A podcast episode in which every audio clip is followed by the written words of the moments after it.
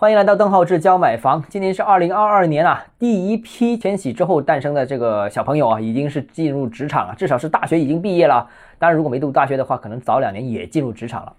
啊，突然我们发现零零后已经入职了，但是实际上另外一个消息就是九零后其实现在已经升任总裁了啊，而且是一个四百亿规模的这样一个房地产企业的总裁。说的是九零后的雷志新啊，升任当代置业的执行总裁。而且呢，这个九零后出任企业高管的这种情况是越来越普遍。呃，房地产行业其实不是什么高科技行业，呃，比较传统。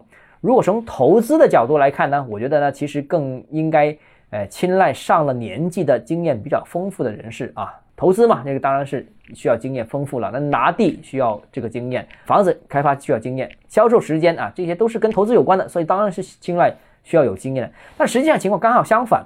房地产这个行业似乎对中年人的淘汰呢，毫不逊色于高科技行业、互联网行业。那中层和基层呢，呃，一样不欢迎这个三十五岁以上。我现在看到很多房地产企业，不单现在暴雷出现问题，就再早之前也有三十五岁以上开始就很谨慎，尽量不招聘的了。而且呢，在市场不景的情况下呢，正在加速淘汰，尤其加速淘汰那些所谓的上了年纪。是不是真的上了年纪？三十五岁就上了年纪啊！我觉得也挺悲催的啊。那为什么会出现这种情况呢？我我其实也没深究过，但是我有一点可以肯定的就是，投资领域呢，一定是经验越丰富越好。你看看这个，像巴菲特、像芒格这些啊，八九十岁的经验丰富，才能判断市场的未来的发展趋势嘛。而房地产投拓部门呢，最近这几年呢，明显是年轻化，很多九零后啊，这个是是在掌管这个投拓部门。那这里面呢，普遍存在着。过分积极、过度乐观、过于激进的这样一些问题，因为年轻嘛，积极向上啊，所以呢，过分的积极了。那最终很多企业呢，就在最近这几年呢，快速扩张、大规模拿地啊，进入了过多市场，也积累了过多的负债，最终出现了不可控的风险。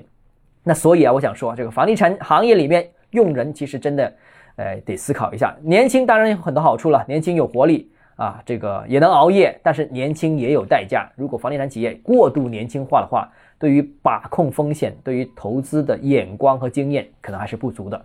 啊，当然也不知道老板是怎么想的，所以当然现在已经爆雷了，可能要重新再思考一下用人的方针和方式了。希望给一些这个八零后啊一些机会，甚至是七零后一些机会。如果你个人有其他疑问想跟我交流的话，欢迎私信我。或者添加我个人微信，邓浩志教买房六个字拼音首字母小写就是微信号 d h e z j m f，我们明天见。